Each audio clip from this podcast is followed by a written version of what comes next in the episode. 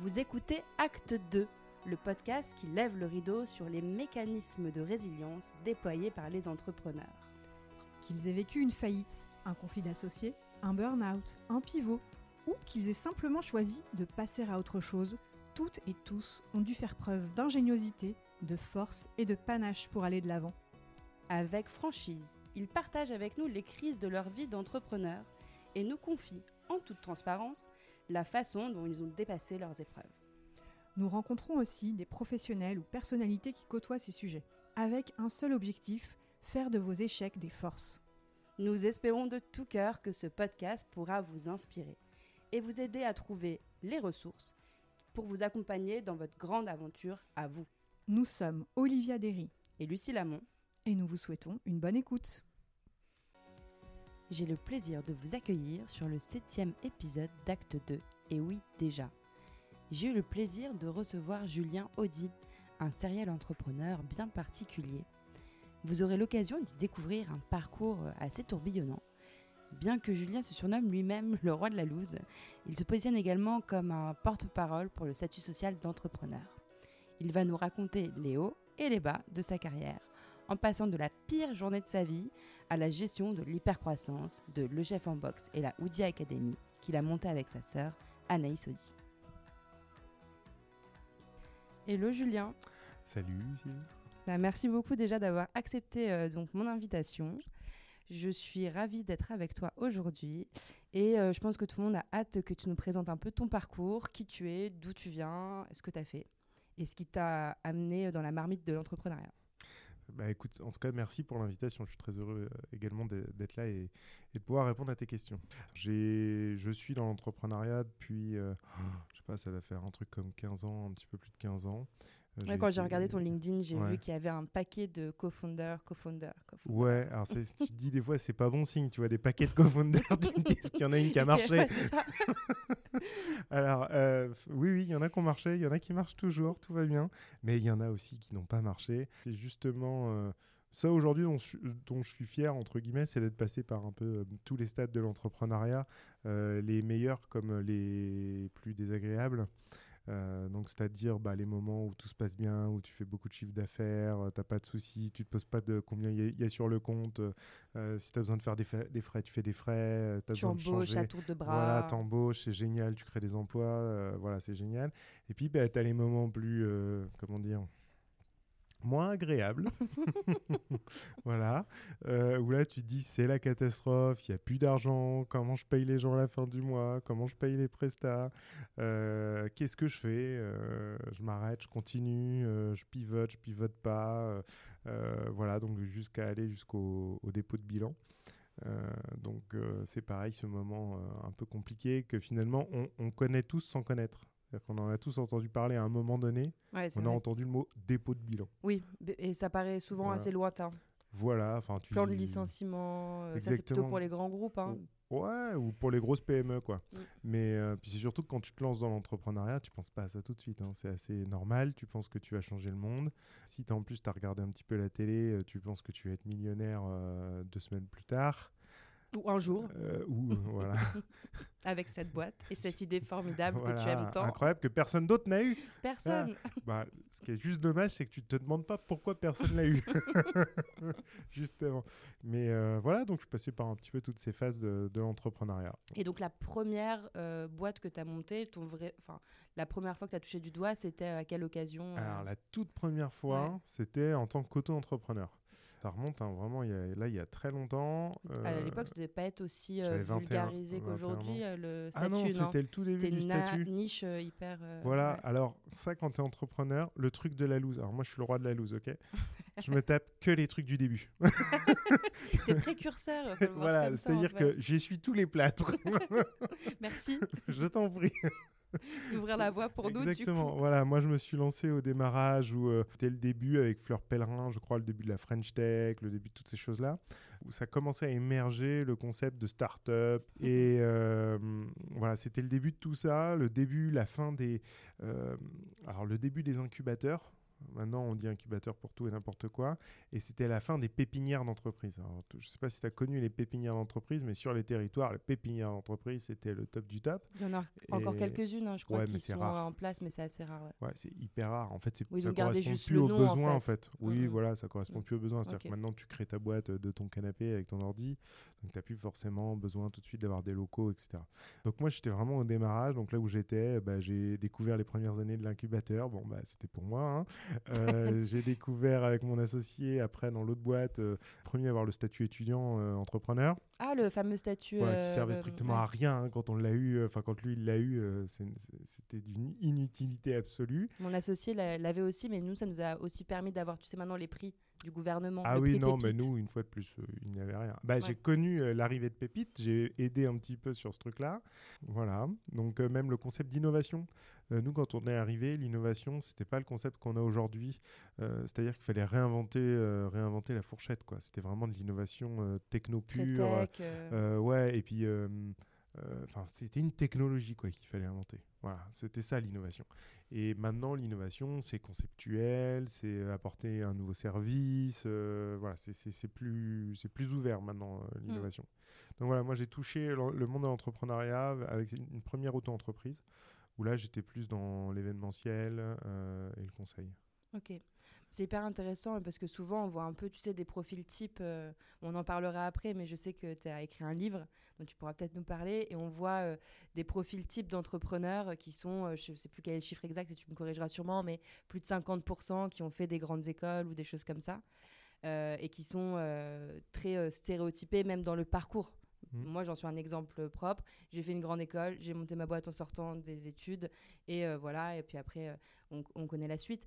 Mais euh, c'est intéressant de voir quelqu'un qui a monté autant de boîtes, qui a commencé autant entrepreneur. C'est pas forcément les schémas qu'on a eu avant. Donc moi, je suis hyper curieuse Ouais, d'en savoir plus. on veut toujours ce qu'on n'a pas.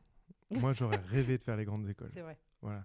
Et tout- tous ceux qui ont fait les écoles, quand ils parlent avec moi, ils me disent Putain, j'aurais rêvé de faire comme toi, quoi. Euh, ouais, T'as raison, mais c'est le paradoxe. Non. T'as bien fait de faire les grandes écoles, c'est c'est un autre chemin. euh, voilà.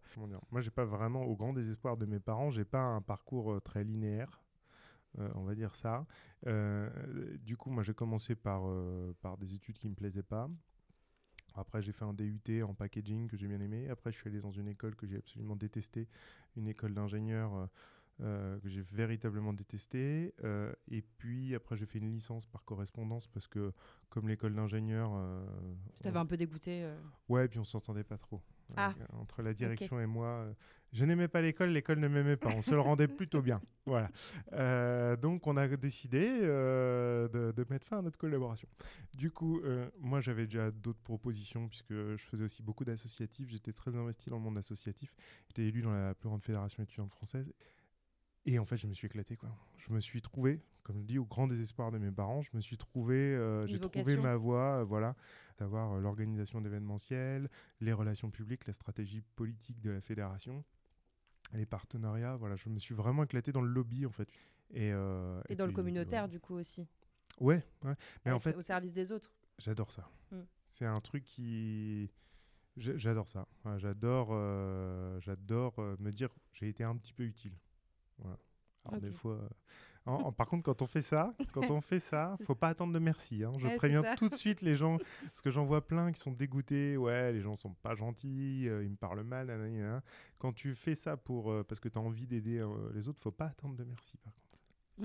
Oui, donc du coup, un peu rentrer dans le monde dans l'entrepreneuriat par l'auto-entreprise. Et si on suit le fil, Par l'association même. en fait. l'association, en fait. Ouais. ouais, ouais, clairement. Et après, tu es un peu salarié aussi. euh, Ah, et t'as aimé être salarié? Ah ouais, moi j'adore les deux en fait. J'ai aucun problème à être salarié.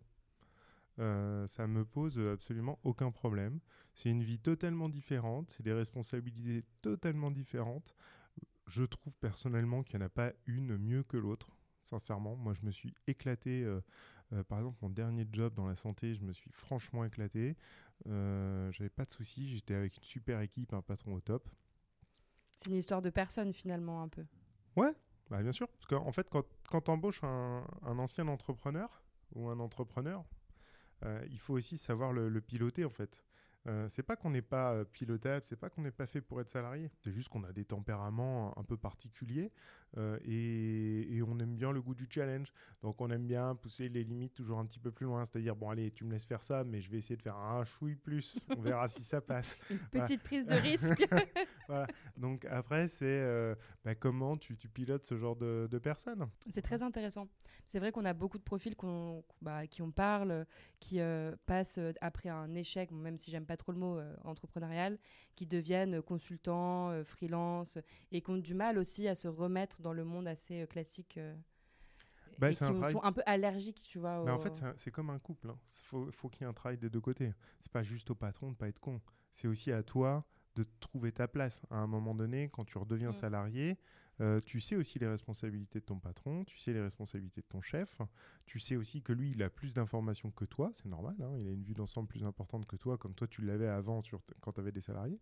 Et une fois de plus, quand euh, les gens arrivent à se parler, quand ça communique, quand toi tu arrives à expliquer ce qui t'intéresse, ce qui te motive au quotidien, que ton patron arrive à entendre ce qui t'intéresse et ce qui te motive, mais Mm. après, si le gars arrive, à- ou enfin le gars ou la nana, parce que maintenant faut parler des Il deux, faut être inclusif. voilà, euh, c'est voilà, c'est un travail d'équipe.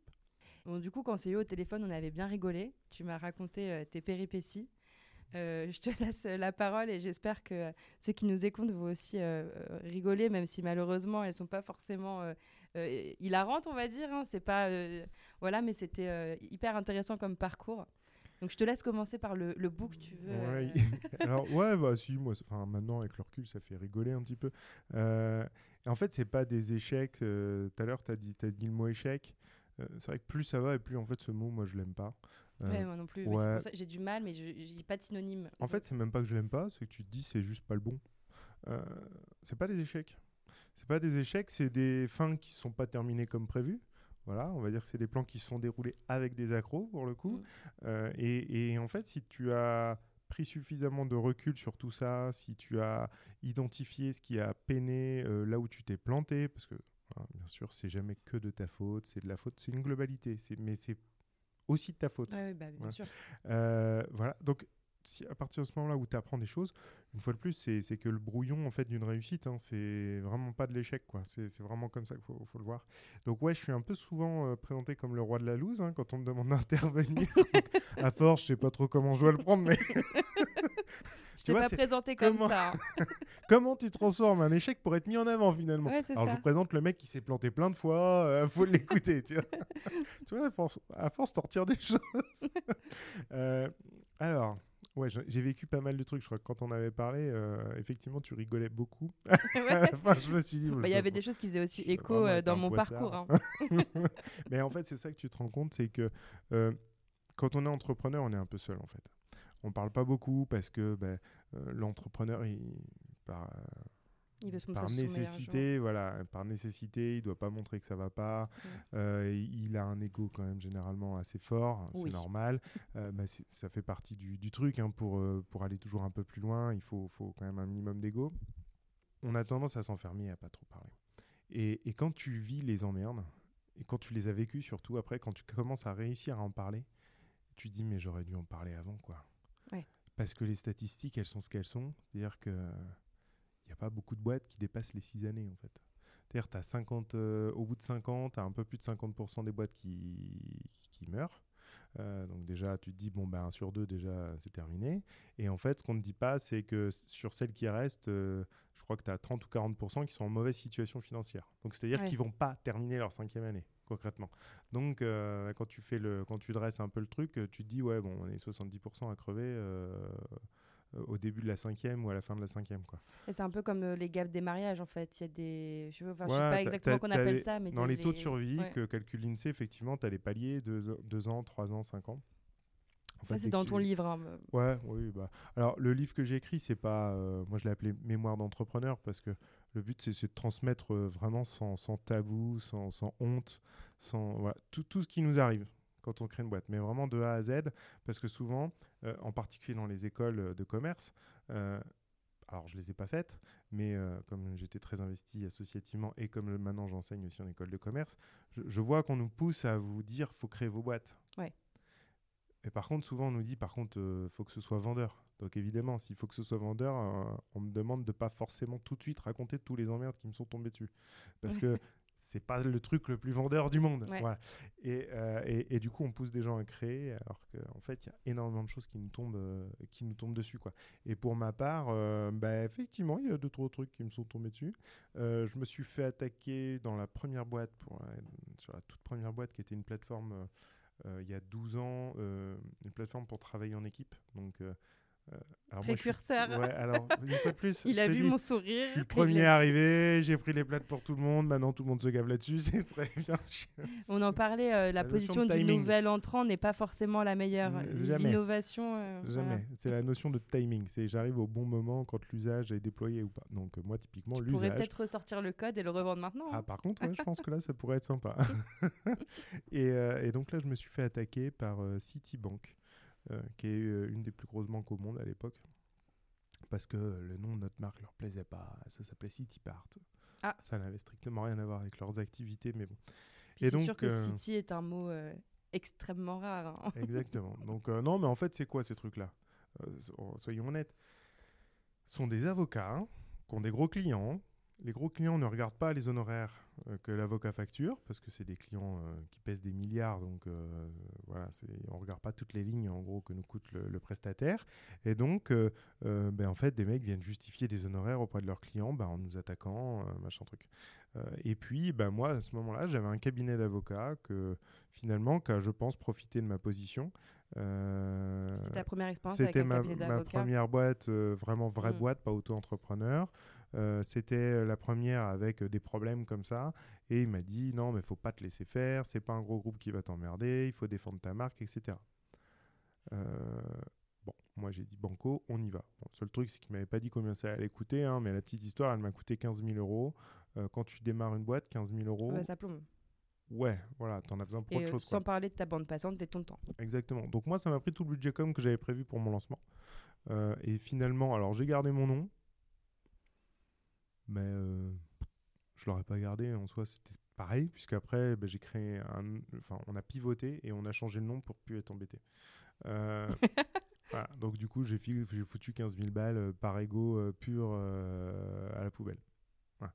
Euh, donc ça, tu vois, c'est des, ça, ça a commencé comme ça, parce que quand tu vois le numéro de ton avocat à 7h du mat, tu te dis, Hmm, c'est pas bon, c'est pas bon, c'est pas bon. Et, euh, et à l'époque, la trouille que j'avais, mais ça c'est pareil, je l'ai dit qu'après, quoi.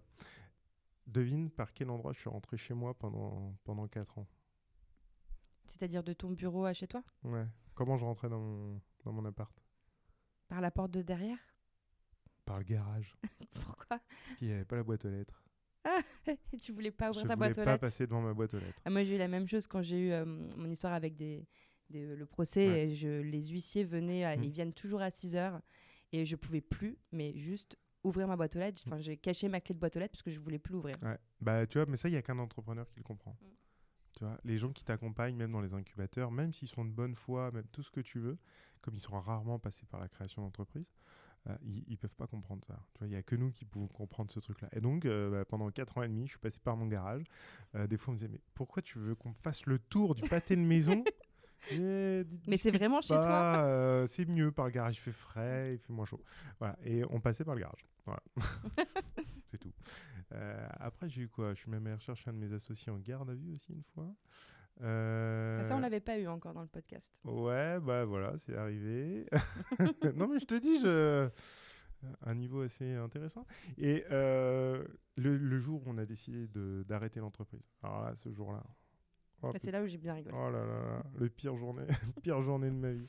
Écoute, le matin, on a un énorme groupe, euh, du, un énorme groupe euh, mondial qui nous appelle. On a repéré votre outil. C'est l'avenir euh, du travail collaboratif. Et il faut qu'on discute. On veut vous intégrer dans une business unit. Donc là, tu vois l'exit. Ah bah là, tu te dis ça y est les gars, on arrête de manger des patates quoi.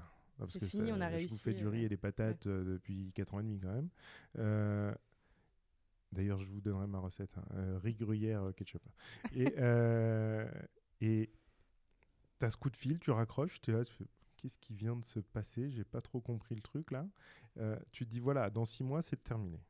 En fait, dans 6 mois, soit les mecs me rachètent, soit les mecs me copient. Mais quoi qu'il en soit, c'est terminé. C'est terminé. On appelle notre développeur. On lui dit écoute, faut qu'on vienne te voir, euh, on a un truc à t'annoncer, c'est du lourd. euh.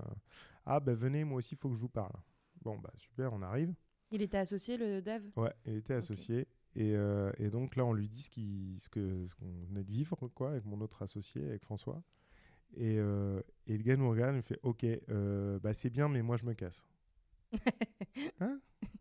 Là, je revois encore la tête de François, mais blémir d'un coup, en disant Attends, on n'a pas dû entendre ce qu'on a entendu, c'est pas possible. Et toi, t'as pas entendu ce que nous, on vient de Ouais, te dire là C'est bah, c'est ce qu'on vient de lui dire. Fait Attends, t'as compris ce qu'on vient de, de t'annoncer? Oui, mais j'en peux plus. Il faut que ça s'arrête. euh, moi, j'arrête tout. Voilà. J'appelle le grand groupe. Je suis bon. Écoutez, on a un petit souci. petit. Euh, notre dev euh, bah, vient de partir en. en- Enfin. Il, a craché ouais. quoi. Voilà, c'est terminé pour lui. Euh, il veut plus, il veut plus aller plus loin. machin. Et du coup, on nous a dit, bah, c'est pas possible. Votre logiciel est beaucoup trop complexe. Soit il nous faut le dev euh, mère, soit euh, on laisse tomber quoi. Ouais, T'as Et voilà. honnête et transparent quand même hein, de le dire. euh. Bah, écoute, euh, Il y en a beaucoup qui seraient dit Ah le vent va peut-être tourner, il va peut-être changer ta vie. ouais, ouais, ouais. Je Je, vais en je- trouver un autre, je vais trouver une solution. J'en avais d'autres sous la main, mais euh, comment dire, tu sais, après, quand ça a duré autant d'années, que tu t'es battu comme un chien, tu as tout laissé, tout ton argent, ta carrière, parce que au départ, j'avais un beau poste avant, j'étais hyper jeune, on m'avait filé des gros postes, j'étais très content, donc j'avais une carrière vraiment montante euh, de manière très conséquente. Euh, j'ai tout arrêté pour partir, euh, pour partir dans, dans ce projet, j'ai tout laissé. Et en fait, à un moment donné, tu cherches aussi une excuse pour arrêter, on va pas se mentir. hein. Tu te dis, de toute façon, il faut que ça s'arrête. Oui, ou peut-être que aussi tu t'es rendu compte que sinon tu l'aurais juste perfusé, parce qu'en fait, s'il voulait vraiment le dev euh, mère qui avait construit tout, bah, le problème se serait posé à, la, à la due diligence, tu vois, quand ils auraient audité. euh. Ouais, de toute façon, euh, enfin, Bon, bref, on moi va je refaire pars, je, l'histoire. je mais- pars du. Non, mais c'est intéressant de refaire les histoires après parce que justement, tu analyses. Et tu vois, j'analyse encore. C'est-à-dire qu'aujourd'hui, quand j'en parle, euh, en fonction des retours que les gens me font, bah, ça continue, tu vois, à faire son petit chemin dans, la tête et t'arrêtes jamais. En fait, c'est- hyper intéressant. Après, moi, je, je pense qu'on doit rester fidèle. Alors, c'est le discours bateau, je suis désolé, mais je pense qu'on doit rester fidèle à nos convictions. Je suis pas un arnaqueur. Euh, J'ai toujours été euh, la personne la plus transparente qui soit avec mes associés, euh, dans les bons comme dans les mauvais moments. Et jusque-là, eh ben, les associés me l'ont rendu. Tu vois, Mm. je t'ai aussi raconté un autre associé qui a disparu du jour au lendemain. Euh, Oui, je pensais que c'était dans la même boîte d'ailleurs, j'avais fait un Ouais, ouais, amalgame. c'est- ah non, mais c'est la même. Non, mais cette boîte-là, c'était. euh, c'était terrible. 4 ans et demi de ma vie abominable. Alors, euh, passionnant, hein, mais euh, abominable. Ou donc, effectivement, ouais, j'en ai, j'ai un autre de mes associés qui a disparu du jour au lendemain. Tu toques à la porte de ton associé, puis tu regardes par la fenêtre et il n'y a plus de meubles. Mais il, te répondait plus? Ah non. Il venait plus au bureau? Eh bien, en fait, euh, ça s'est fait au fur et à mesure. C'est-à-dire qu'au fur et à mesure, euh, il arrêtait, enfin, il répondait plus au téléphone. Il laissait un petit message, un SMS, je te rappelle euh, tout à l'heure.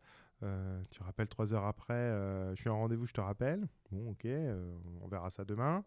Et puis le lendemain, il va te répondre. Puis après, pendant une semaine, il va te faire ça. Je te rappelle, je te rappelle, je te rappelle. Et puis après, il te rappelle au bout de deux semaines. Et puis au fur et à mesure, ça se décale.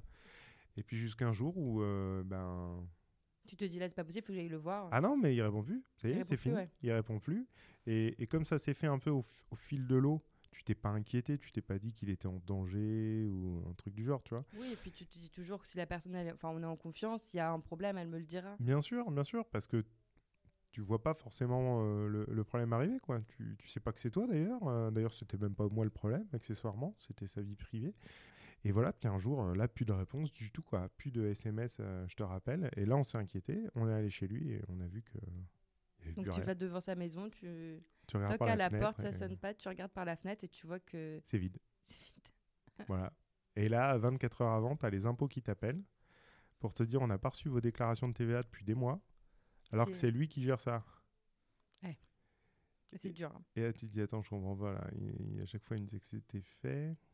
Mais si, si, si, moi j'ai bien envoyé toutes les Et, infos. euh, voilà. Et là, tu as les impôts qui concrètement te disent euh, si on n'a pas de vos nouvelles sous 48 heures, on débarque. quoi. Ok. Donc ben, là, chasse à l'homme pour retrouver euh, l'associé disparu. Et, et en fait, j'ai retrouvé son adresse par hasard total, sa nouvelle adresse. Il l'a laissé traîner sur une enveloppe. Et et c'est comme ça. Et donc, on est allé chez lui. Et, Et quand on a ouvert la porte, je me souviendrai toujours de sa tête parce que je me suis dit, c'est bizarre, il a l'air soulagé qu'on l'ait retrouvé. Et en fait, euh, aujourd'hui, on est toujours potes. Ouais. Parce que bah, c'est la vie. C'est sa vie perso qui a fait qu'il a, il a frisé, quoi. Il est parti en burn-out. Et, euh, et en fait, comme il s'est enfermé dans des mensonges au quotidien, bah, à un moment donné, euh, c'est comme quand la boîte va mal, tu sais, à un moment donné, tu es honteux, tu te sens honteux, et là, tu te dis, putain, je suis en train de mentir à mes potes, euh, euh, je suis en train de faire des trucs pas bien, ça va les mettre potentiellement dans, les, dans des problèmes importants. Et ben voilà, il est parti dans un truc qui s'est entretenu tout seul. Et le jour où on l'a retrouvé, il s'est dit, bon, bah ça y est, ils m'ont retrouvé, en fait, je peux plus mentir, je suis obligé de dire la vérité, quoi. Et là, il a lâché tout le truc. et tout enfin, il nous a tout dit tout de suite, il a donné tous les papiers tout de suite, il a rendu les parts tout de suite. Enfin, Il en eu- avait besoin. Ouais, ouais, ouais. Et bon, bah, c'est tout, c'est la vie, quoi. Mais c'est la vie. C'est la vie de chef d'entreprise aussi, euh, dans ces moments-là. Voilà. Mais il y a aussi plein de bons moments. hein. Ah bah oui, passons au bon moment quand même. Puisque l'objectif, c'est aussi de parler euh, euh, du rebond, enfin, sauf si tu as d'autres euh, anecdotes euh, dont tu voulais parler. Ouais, hein. j'en ai mille, hein, mais tu sais, après, moi, je suis une pipelette, alors il faut que tu me coupes. Oui, parce qu'il y a des choses qu'on veut aborder aussi. Non, bah du coup, parlons des bons moments. De, de quoi tu te souviens euh, et- Alors, de quoi je me souviens? Euh, Ma petite sœur. Oui, Ma Donc là, on passe sœur. sur, euh, Sur, euh, une autre, euh, l'autre que c'est l'actuel. que j'ai encore, ouais, tout à fait, Ouais. avec ma frangine, qui s'appelle donc l'entreprise s'appelle 8 chefs. Et en fait, ma sœur, je sais pas pourquoi, depuis qu'elle est toute petite, mais vraiment toute petite, n'a qu'une idée en tête, c'est qu'on ouvre un salon de thé tous les deux. Un salon de thé. Alors là, je ne sais pas pourquoi. Mais t'aimes le thé? Pas spécialement, mais euh, elle non plus d'ailleurs, mais euh, je sais pas, c'était son idée fixe depuis, euh, je sais pas, qu'elle a 10 ou 11 ans, quoi. Après, peut-être que comme nos parents étaient commerçants, nos familles commerçantes, peut-être que c'est ça qui l'a euh, Ouais, qu'il a. motivé à faire ça. Mais en tout cas, elle arrêtait pas de m'en parler tout le temps, tout le temps, tout le temps. Et puis un jour, elle me dit Allez, Juju, on monte une boîte tous les deux. euh, J'ai envie de faire un truc euh, dans la pâtisserie, etc. Je lui dis Bah écoute, Vous trouve une idée. Alors, elle est pâtissière, elle a fait une reconversion professionnelle. Elle s'est s'est formée aux côtés de Cédric Grolet euh, au Meurice. Et, euh, et en fait, je lui dis Bah trouve une idée et puis on verra. Mais s'il te plaît, pas d'innovation. Moi, j'en peux plus de l'innovation. J'avais ma boîte, j'ai autre chose. Moi, je veux des trucs simples, euh, des marchés plus, plus simples. Et puis voilà, un soir, elle m'appelle, elle me dit Tiens, j'ai une idée. En fait, euh, c'était au, au- à l'époque des box, tu sais, les Birchbox, tout ça, c'était Ouais, hyper ouais. connu. Elle me dit En fait, on, on devrait faire une box de pâtisserie quoi, pour apprendre aux gens à pâtisser. Et je trouvais l'idée tellement euh, bien et logique, je me suis dit Mais attends, euh, ça existe à mon avis. Oui, et puis tu dis c'est assez simple à exécuter Ouais, finalement, voilà, dans le voilà. sens où il y a plein de Exactement. box. euh, là, on change juste le contenu. euh, Il y Exactement. en a qui vendent de la bière en box. euh, Bah, à, l'époque, pas encore, mais Ouais. c'est venu après, ouais. Et, et je lui dis, bah écoute, Banco, c'est simple, c'est pas trop compliqué, les gens connaissent le concept des box, on n'a pas besoin de réexpliquer comment ça marche, etc. C'est-à-dire que si ça plaît, les gens achèteront tout de suite, et en gros, en six mois, on saura si. Ouais, le crash si test ou pas, rapidement, quoi. quoi. Voilà. Suivant Donc, euh, oui. C'était censé être un. Enfin, moi, j'étais pas censé m'investir euh, beaucoup, beaucoup, hormis euh, juste l'aider à se créer, lui apporter un petit peu d'argent au démarrage avec euh, deux, trois potes qui avaient des, des compétences. Et puis, ben, en fait, je me suis retrouvé embarqué dans ce truc-là, à y travailler tous les jours, en parallèle d'avoir repris ma vie euh, de salarié après la fin de, de l'autre entreprise. Et euh, L'entrepreneur a souvent deux, deux, deux jobs en même temps. Disons qu'il y en a un qui doit payer les factures et puis l'autre qui paye. Euh, voilà, euh, c'est intellectuel, c'est un salaire intellectuel. et, en fait, très rapidement, ma petite sœur, au bout de six mois, elle a pu se rémunérer sur la boîte, etc. Donc euh, bah, voilà, ça a continué. Puis après, comme toutes les entreprises, pareil, on n'a pas été épargnés hein, parce qu'il y a eu les gilets jaunes, la première réforme de Là, c'était du coup en 2019. 2020. Ouais, tu dois mieux connaître les dates que moi. Euh, attends, la boîte, elle a 9 ans bientôt. Ah, donc plus? Ouais, ouais. C'était euh, c'était bah, il y a 9 ans. voilà. Euh, donc, on a commencé par les box pendant 2 ans et demi. Après les box, on a, on a créé un. Enfin, on a continué, les box continuent encore. Hein. On a créé un, un atelier pour que les gens viennent pâtisser avec nous. On a ouvert le premier week-end des Gilets jaunes et on a ouvert à Nation hein. Toujours cette notion de timing, hein, tu, tu on la remarques. retient, hein. ouais, je remarque. Voilà. Donc, on premier fait, euh, jour, on s'est fait éclater euh, la vitrine. Voilà, on a eu trois ans, on n'a pas travaillé euh, les week-ends. euh, Enfin, c'était c'était compliqué. hein, euh, c'était compliqué pour tous les commerçants, mais même si je comprends le, le combat le combat qu'il y avait.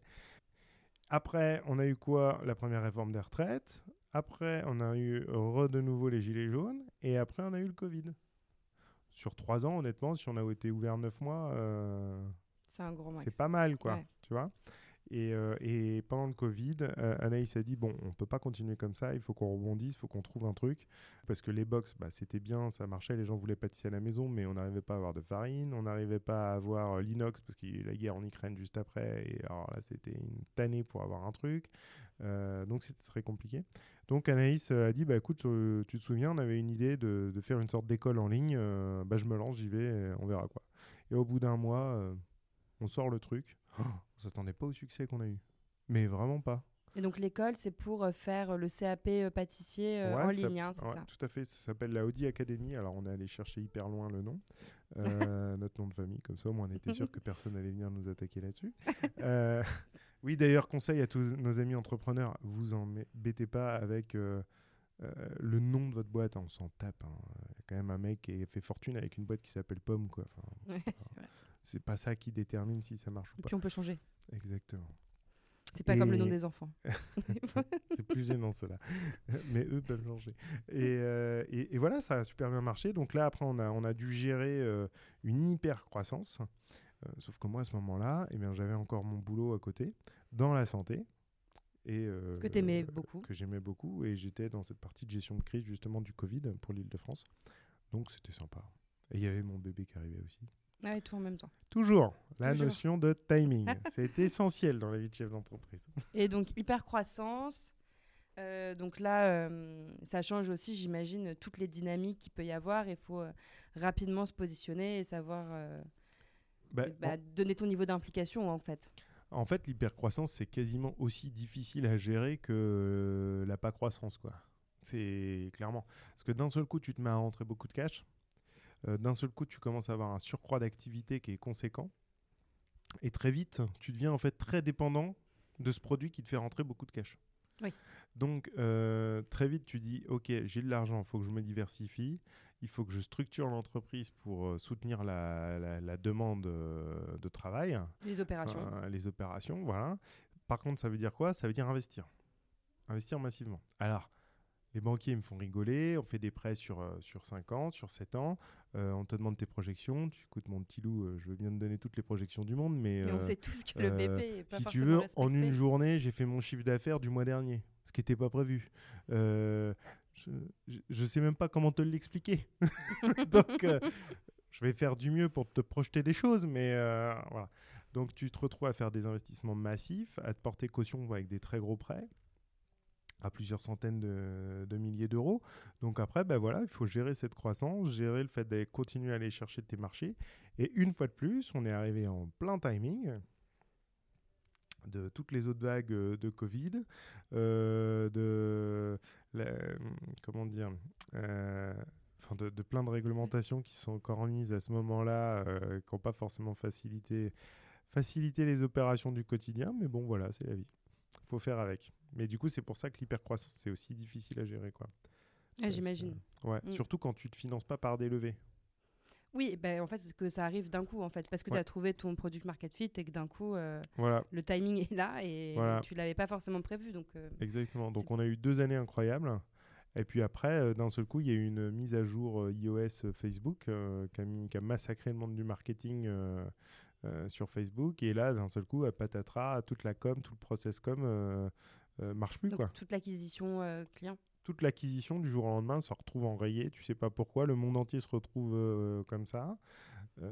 Et là, faut tout repenser, faut tout recréer.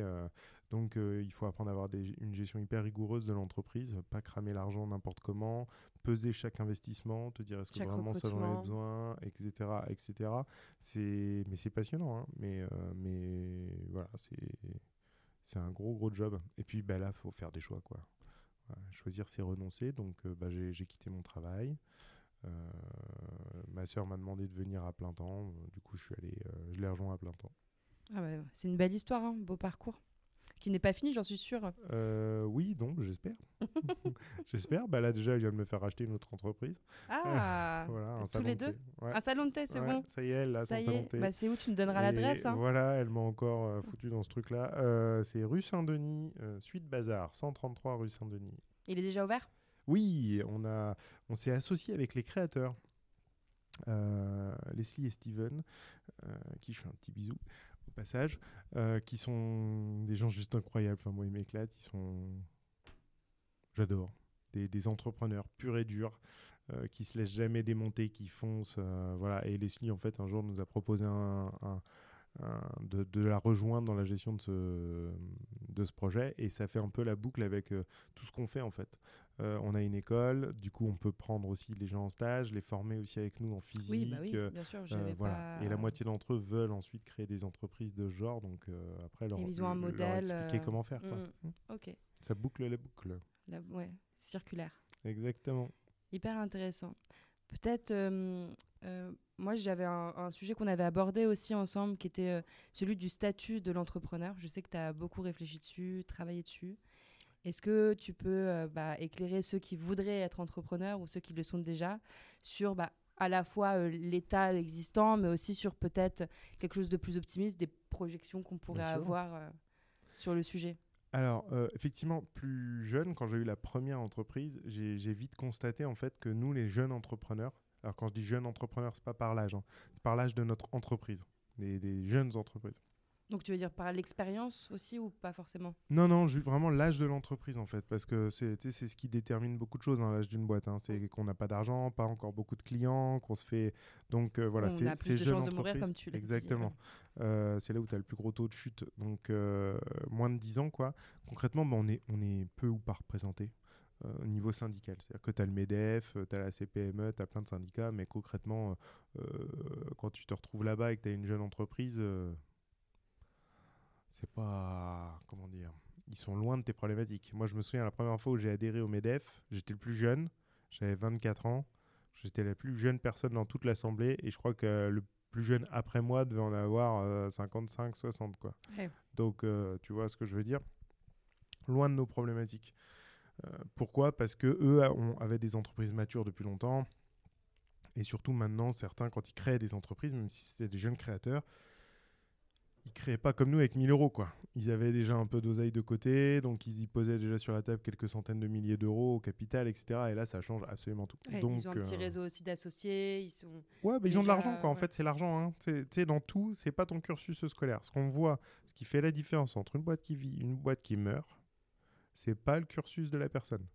C'est l'argent, savoir si c'est sa première entreprise ou pas, si c'est sa seconde généralement. C'est un, un des gros facteurs euh, différenciants et l'argent. Voilà.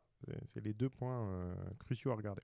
Donc, quand tu démarres avec déjà plus de capital, ça change beaucoup de choses. Donc, tu ne vis pas les mêmes problèmes. Mhm. C'est-à-dire que quand tu vis, que tu démarres avec 1000 balles, bah, Ouais. quand tu dois déjà payer 3000 balles d'avocat, c'est compliqué, hein.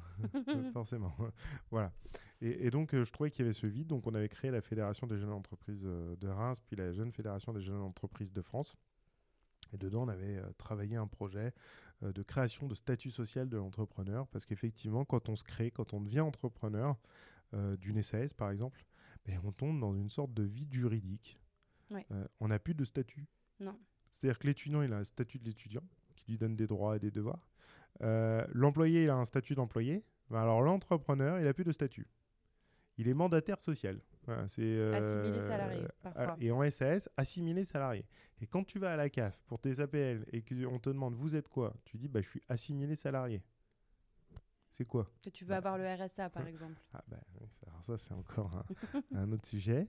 Euh, tout le monde a le droit au RSA sauf l'entrepreneur qui emploie des gens. Parce que moi, qu'est-ce qu'on m'avait dit? Bah, Je crois que j'ai mis le mail euh, que j'avais reçu Ouais, euh, dans, la livre. première page. Oui.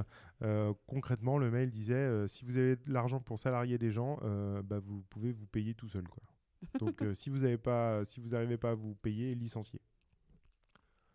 Ok. C'est génial. Merci pour votre aide. Et, et, et d'ailleurs, ça, c'est des souvenirs forts quand je suis allé demander le RSA, quoi. Quand j'étais entrepreneur et que voilà, on n'arrivait pas à sortir le salaire parce qu'on était dans l'INO pur. Et j'ai dû, un jour, j'ai pas eu le choix, j'étais acculé, j'ai dû aller demander le RSA. J'étais tellement mal, tellement mal. Euh, même la dame m'a demandé si j'allais bien. Elle me dit ça va? Je dis non, ça va pas. J'ai rien à faire ici. Je comprends pas. Et enfin bon, bref, c'était aussi des forts, forts. Et j'ai beaucoup aimé le, cette dame. Elle m'a remonté le moral en 4 secondes, euh, topissime. Donc t'as pas eu le RSA, euh, mais t'as eu un, un petit boost. euh, Bah, j'ai fini par l'avoir parce que bah, on a fait ce qu'ils ont demandé, hein, Mm. malheureusement. Nous, il, il fallait qu'on vive quoi, donc Ouais. euh, pas choix à un moment donné. hein, donc on a licencié. Et euh, et je sais plus ce que j'étais en train de te raconter, mais du coup voilà, on a créé, on a, on avait fait une proposition pour euh, euh, doter l'entrepreneur d'un statut social euh, d'entrepreneur, voilà, qui nous donne accès à certaines choses, à certains droits que par exemple à la CAF, etc. Ils savent où nous mettre, dans quelle case nous mettre, et savoir concrètement quel droit ça nous donne, quoi. Mm. Parce que quand tu dis au mec, je suis assis- assimilé salarié, il te regarde avec des yeux comme ça en te disant. Mm. Bah, vous êtes salarié ou vous êtes chef d'entreprise? Bah, je sais pas, moi, c'est écrit assimilé salarié, donc euh, débrouillez-vous avec ça. Mais la case, elle existe nulle part. Ah, mais j'ai eu ça avec Pôle emploi. Voilà, assez pareil. incroyable. Donc à la fin, donc euh, les entrepreneurs, on n'a pas forcément, enfin, on n'a pas le chômage. Donc euh, quand tu arrêtes une entreprise alors que tu as été payé, que tu as eu un salaire, tu as des fiches de paie. Et euh, pareil, euh, mon chargé de Pôle emploi, il savait pas où me mettre, il savait pas quoi me dire. Et en fait, du coup, tu n'as rien, mais il te dit quand même, allez euh, tous les mois sur votre espace euh, et activez votre truc euh, pour dire euh, combien vous avez gagné, enfin ou bref, que vous n'avez pas d'activité, etc. Comme ça, vous pourrez peut-être avoir des points pour la retraite. Ouais, et, et d'ailleurs, attention, parce qu'il y a plein d'en- genre, Je discutais encore avec un autre entrepreneur il y a pas longtemps qui s'est fait avoir. C'est-à-dire qu'on lui prélevait ses cotisations chômage. et il me dit, mais attends, c'est dingue ça, moi je paye et j'ai le droit à rien. Ah, j'ai dit non, fais attention. Ils le font quasiment systématiquement. Ils te prélèvent tous les mois. Mais quand tu t'y retrouves, on te dit, bah non, vous êtes entrepreneur. Donc toi, tu as payé pendant X années tes cotisations chômage pour finalement t'entendre dire, euh, mon coco, t'es gentil, mais c'est mort, quoi. Donc je vais aller regarder sur ma fiche de paie et je vous dirai. Exactement, parce que du coup, tu peux demander euh, un remboursement à l'URSSAF. Oui, oui. Ah bah ça Bah peut oui, vite bah chiffrer, bah hein, oui, si pendant sûr. 5 ans tu t'es sorti un salaire Ouais, et euh, pendant 5 ans tu as, filé de la thune pour un truc que tu pas eu le droit, euh, voilà. Donc protégez-vous aussi, vous avez ce qu'on appelle la GSC, qui est tu- donc l'assurance chômage des chefs d'entreprise. Et ça, c'est il faut, faut, faut y penser quoi. Ok. Et donc ça, ça permet euh, donc tu payes euh, tous les mois. euh, C'est comme le pour, euh, chômage. ok, très bien. C'est juste que c'est pas la solidarité nationale. Voilà. C'est-à-dire que le, ch- le chômage, donc euh, l'UNEDIC, euh, qui est une structure privée avec une, euh, délégation de service public, euh, c'est ce qu'on appelle donc le régime général. C'est la solidarité nationale. Voilà, c'est- un pot commun.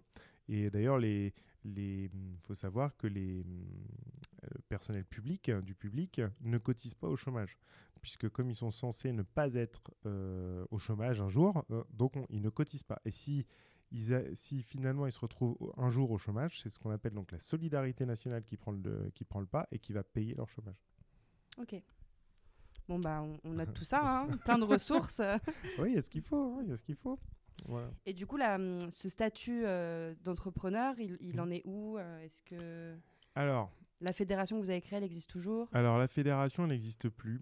Je vais te dire pourquoi, c'est hyper simple. Mais en fait, comme je te l'ai dit, c'est des jeunes entreprises. C'est-à-dire que on est, euh, on est tellement fragile Ouais. que on, a- on avait fédéré des centaines de- de- d'entreprises. C'était un travail dur, c'était long. On s'est battu contre de beaucoup de gens. Ah ouais, puis contre Mm. les politiques, contre tout ça. Enfin, c'était, je pourrais raconter des trucs rigolos. Euh, c'était vraiment intéressant. Mais comme il y a une telle instabilité dans les boîtes de, de nos âges, bah, c'était très compliqué en fait de finir par refiler le flambeau à quelqu'un parce que ça, les boîtes elles mouraient du jour au lendemain. Euh, les entrepreneurs étaient des fois enfin, très occupés puisqu'on est dans les débuts, dans les phases où il faut être à donf. Donc j'ai eu beaucoup de difficultés à, passer. Donc il y, y en a une à qui j'ai pu passer la main et, euh, et voilà après euh, pendant quelques années elle a continué, mais c'était très très dur pour eux justement à cause de cette fébrilité. Et euh, au niveau national c'est pareil. Donc après on a tâché de refiler entre guillemets un peu le bébé.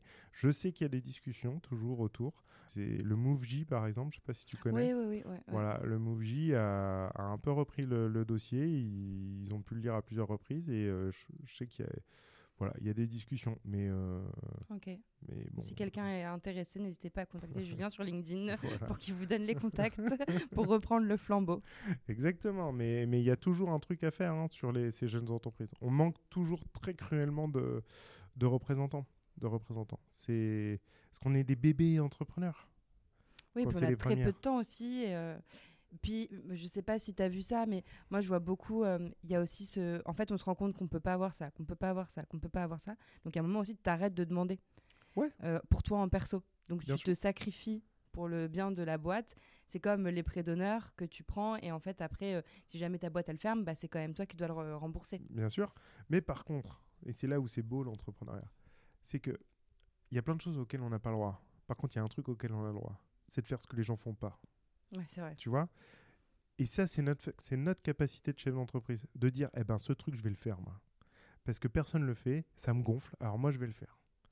Et ça, on est les seuls à pouvoir le faire. C'est-à-dire que quand tu es salarié, tu dois répondre à une autorité, euh, tu dois faire ce que l'entreprise veut bien que tu fasses, etc. Quand tu es chef d'entreprise et que tu estimes qu'il est de ton devoir de faire telle chose, bah, tu peux le faire. Et ça, c'est génial.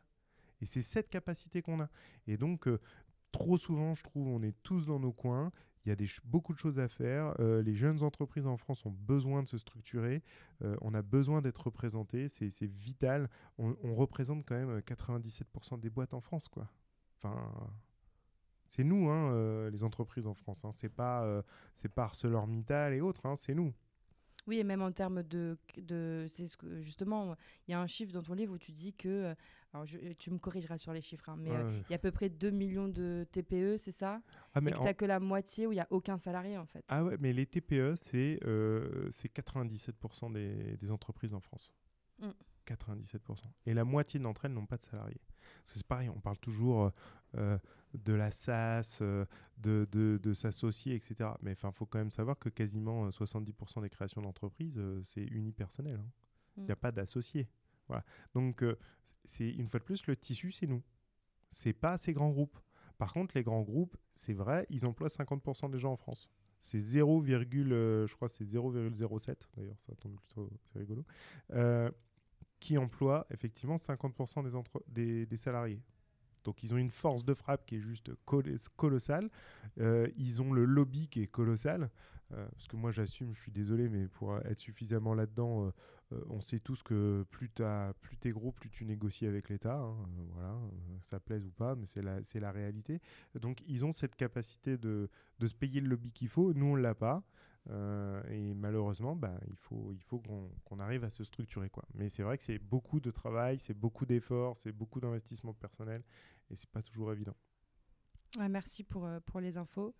Euh, Peut-être pour terminer, est-ce que tu as des ressources que tu conseillerais euh, à soit des entrepreneurs qui sont au fond du trou là et qui ont besoin d'un petit boost pour remonter, rebondir? Est-ce qu'il y a des choses voilà, dont tu as entendu parler? Moi, je- j'en profite aussi du coup pour euh, conseiller ton livre que j'ai pas fini de lire parce que on a échangé euh, rapidement, mais je suis, je suis quand même euh, hyper intéressée par le sujet et j'ai lu une bonne partie et je trouve que ça permet d'avoir un bon état des lieux aussi. Ouais, ça, tu Euh, t'es retrouvé dedans? ouais. Ouais. Ouais, ouais, mais un jour, euh, l'exercice inverse sera fait et quelqu'un m'interrogera au podcast et je pourrais aussi raconter, euh, euh, bon, euh, pas roi des losers, un peu moins que soi quand même, mais Bah, je te euh, le souhaite. voilà. Bah, f- d'autres choses à donner? Euh, Qu'est-ce que je pourrais dire? Alors, souvent, je le dis, on, est tous, franchement, parler avec d'autres chefs d'entreprise. euh, et malheureusement, il y a un truc, ça marche toujours, mais c'est dégueulasse à dire. Des fois, j'ai la chance d'avoir autour de moi des entrepreneurs à, succès, ou en tout cas qui ont une grosse presse, on- que beaucoup de gens connaissent, etc. Et quand tu lis que ce que tu vois sur Internet, tu dis waouh, les mecs, ils sont, ils sont loin, c'est des futures licornes, c'est machin, ces trucs. Bah, c'est- c'est- ces copains-là, de temps en temps, j'aime bien leur faire boire un coup. Et puis, comme un peu tout le monde, quand ils ont bu un coup, ils parlent un peu plus volontiers. Et là, tu te rends compte que bah, même lui, il est dans euh, beaucoup de problèmes et qu'il n'a pas le moral. Et c'est dégueulasse à dire, mais sur le moment, tu te dis Ah, ça me fait du bien. ah, lui aussi, il est dans la mouise. ça me rassure. Voilà, bon, après, tu reprends le rôle de copain. Attends, je peux t'aider. mais ça On va fait trouver bien. des solutions. Donc voilà, dites-vous que franchement, autour de vous, les trois quarts des chefs d'entreprise sont certainement soit passés par là, soit dans la même situation. Soit... Donc euh, on ne s'abat pas, euh, on croit toujours en soi, on parle avec les autres collègues. Comment tu as fait? Qu'est-ce que tu fais? Euh, Qu'est-ce que toi tu, tu penses ça de...